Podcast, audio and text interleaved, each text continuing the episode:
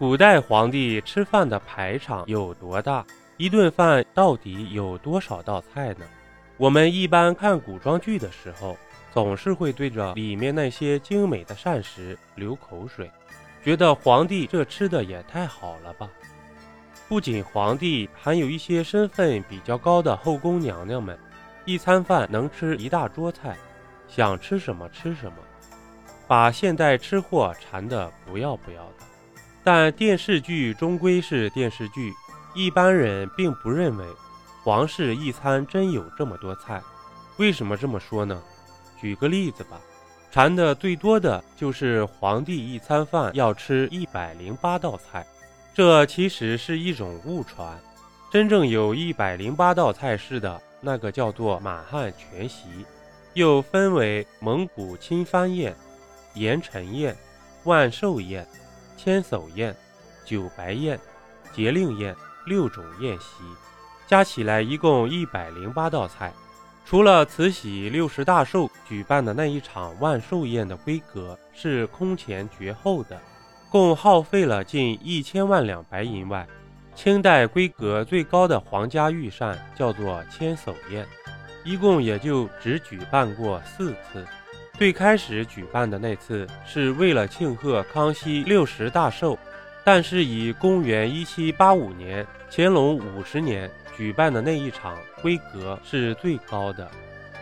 而千叟宴除开火锅外，包括了茶饮、点心。水果等，总共也就五十一道菜，但这就真的能证明皇帝的菜肴没那么夸张吗？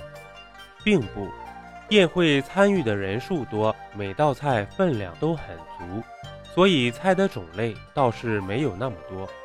但一般皇帝或者嫔妃单人吃饭，每份不需要那么大的量，自然就开始在种类上做文章了。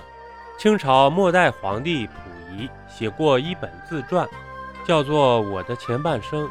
在书中，他从自己的角度来介绍了皇室的生活究竟有多奢华。首先，大家都知道，古代皇帝吃饭不叫吃饭，叫做进膳。只要他说一声“传膳”，养心殿里的小太监就会把这两个字传到候在殿外的太监那儿。然后再一路传到在西长街候着的御膳房太监那儿，最终声音落入御膳房。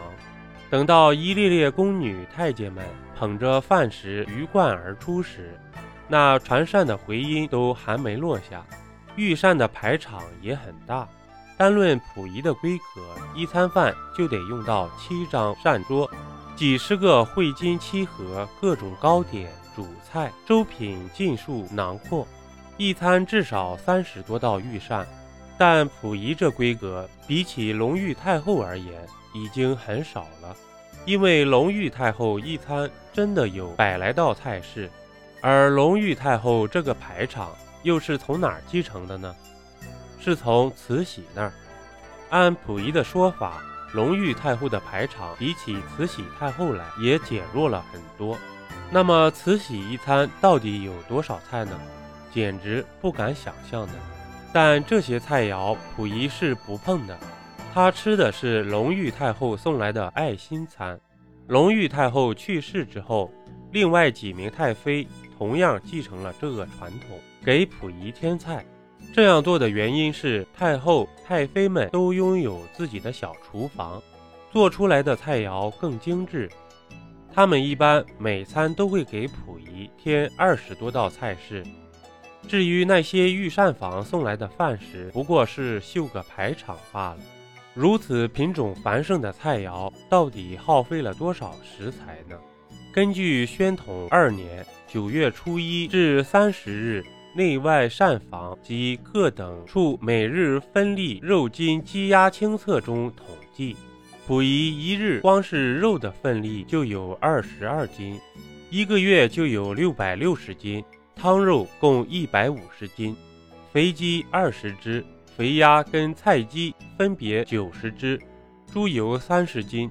而隆裕太后那儿的肉食一个月高达一千八百六十斤，其他太妃每个月肉食都在三百斤左右。这些菜他们肯定是吃不完的，绝大部分都浪费了。